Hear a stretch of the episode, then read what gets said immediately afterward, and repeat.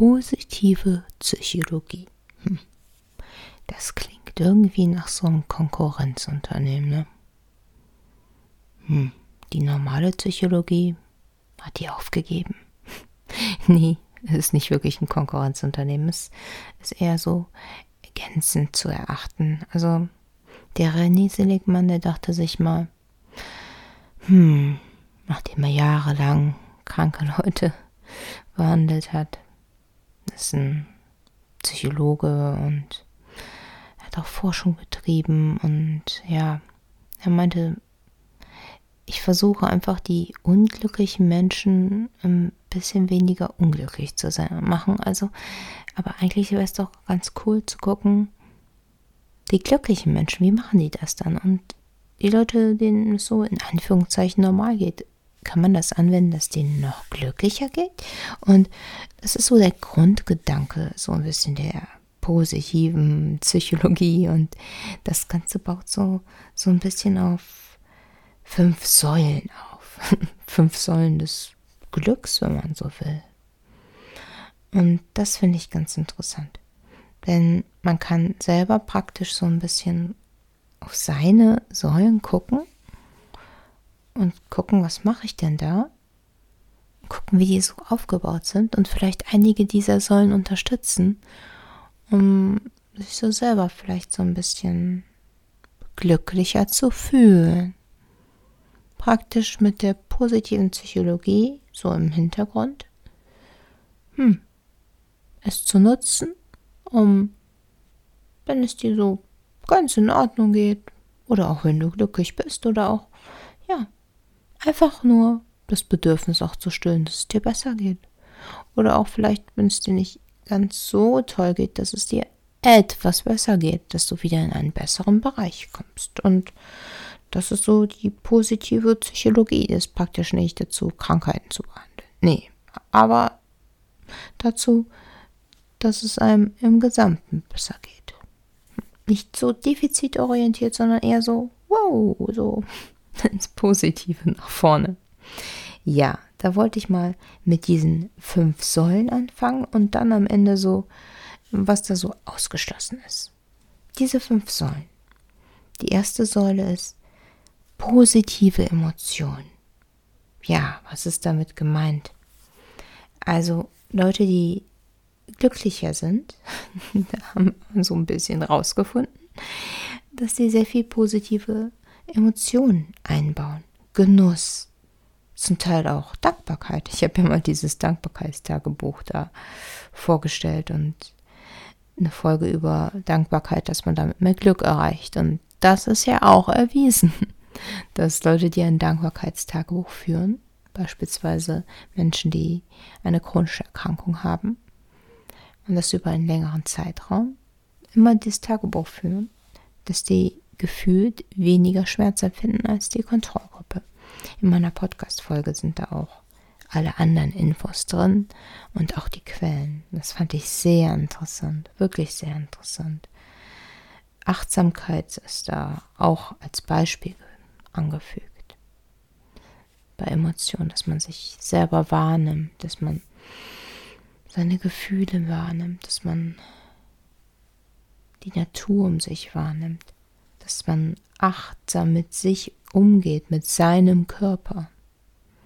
Das ist ein allumfassendes Thema, positive Emotionen zulässt. Der zweite Punkt ist ja, die Selbstverwirklichung, seine Stärken einzusetzen. Und hm, deine Stärken, woran, woran merkst du, was deine Stärken sind? Also, ich finde, woran man dann merkt, was, was deine Stärken sind, ist so, wenn du, das kennst du bestimmt, wenn du diesen Flow hast, wenn du was anfängst, beispielsweise im Lärm bist oder auch dabei bist, etwas neu zu kreieren, und diesen Flow hast und die Zeit ist weg. Und du bist voll drin. Dieser Flow. Das, das ist dann wahrscheinlich deine Stärke. Sei es äh, Schreiben, Malen, Zeichnen, ein, ein Musik, musischer Aspekt oder auch sei, sei es ein Lesen von einem ganz bestimmten Thema, vielleicht von einem technischen Thema. Aber das ist meist so etwas, wo man seinen Flow drin findet. Oder sei es, wenn du in der Natur bist oder findest du einen Flow mit anderen Menschen zusammen.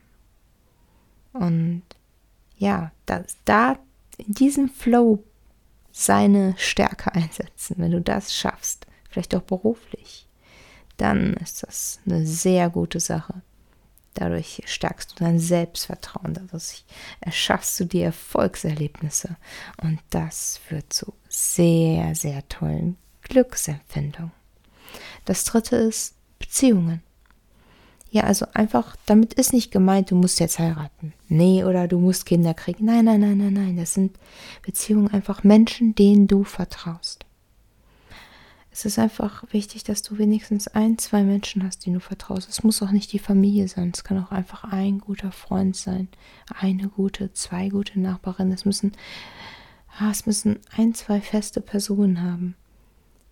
So, dass du nicht einsam bist. Denn Einsamkeit ist eines der größten Probleme unserer Zeit.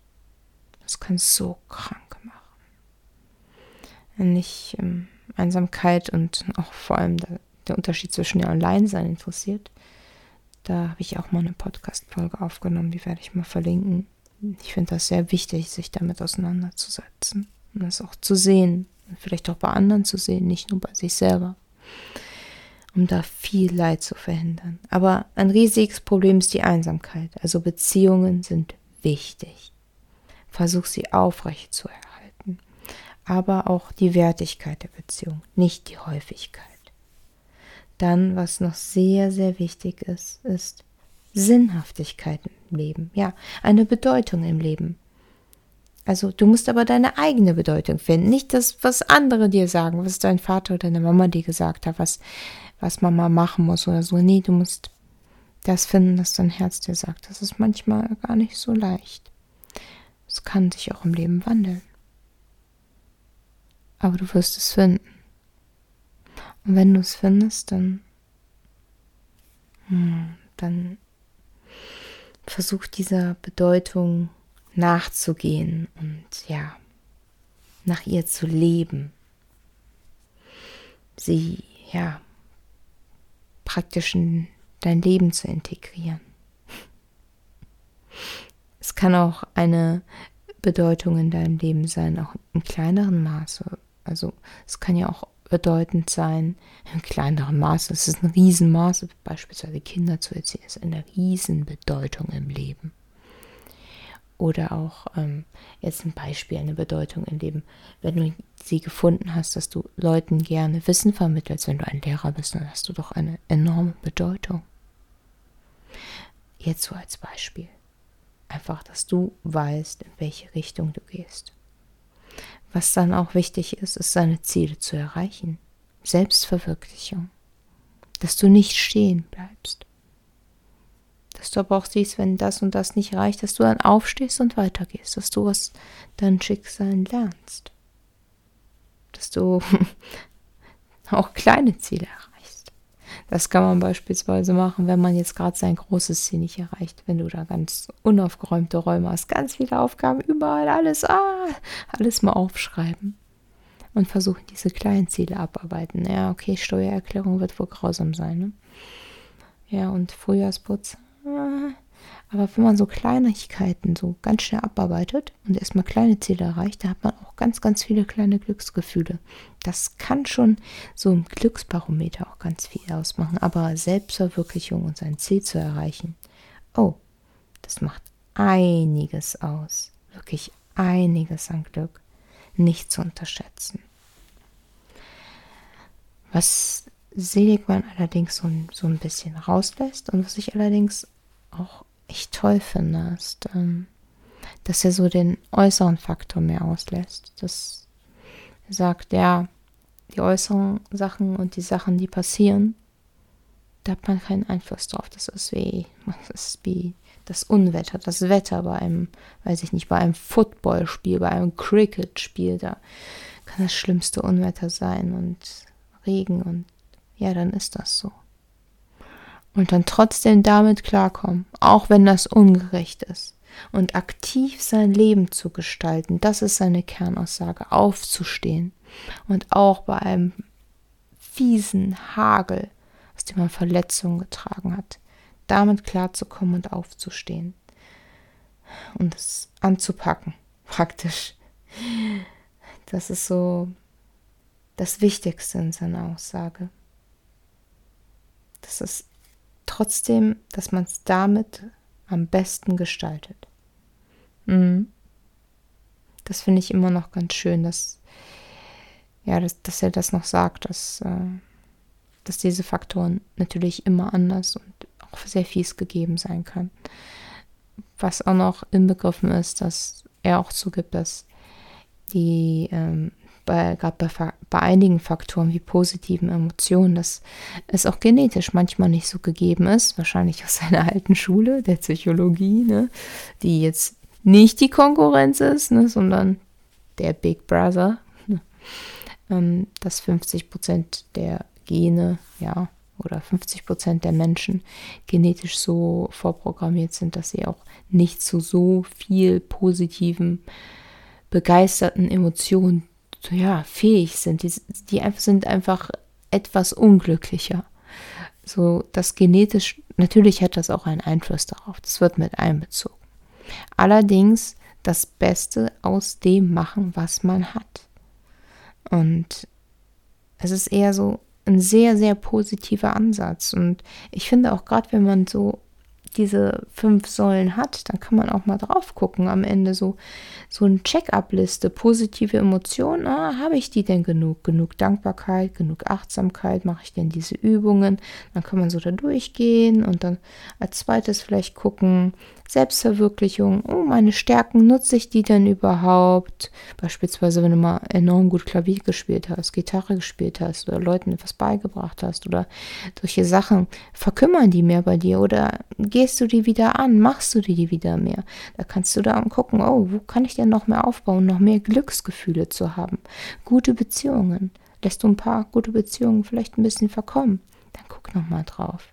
Oder beim vierten, Sinnhaftigkeit. Hast du den Sinn und die Bedeutung schon gefunden? Oder lässt du deinen Sinn, der in deinem Herzen ist, vielleicht nicht so richtig zu? Und warum? Dann guck da mal drauf. Und bei der Selbstverwirklichung, das, was du tust, ist es eigentlich das, was du tun möchtest oder das, was andere Leute wollen, was du tust. Das sind alles so Dinge, die können viel mit deinem Glück zu tun haben. Gerade diese fünf Säulen. Hm. Ich finde den Ansatz sehr interessant. Und ich finde auch gerade, wenn man so die fünf Säulen so abgeht, kann man manchmal sehen, hm, da sind vielleicht noch ein, zwei Sachen, da könnte ich vielleicht in meinem Leben noch ein bisschen was verändern. Und vielleicht ein bisschen was zum Positiven verändern. Und wenn du da auch ein, zwei Sachen gefunden hast und wenn dich solche Sachen interessieren, dann würde ich mich freuen, wenn wir uns nächste Woche hier wieder hören. Alles Gute bis dahin und bye.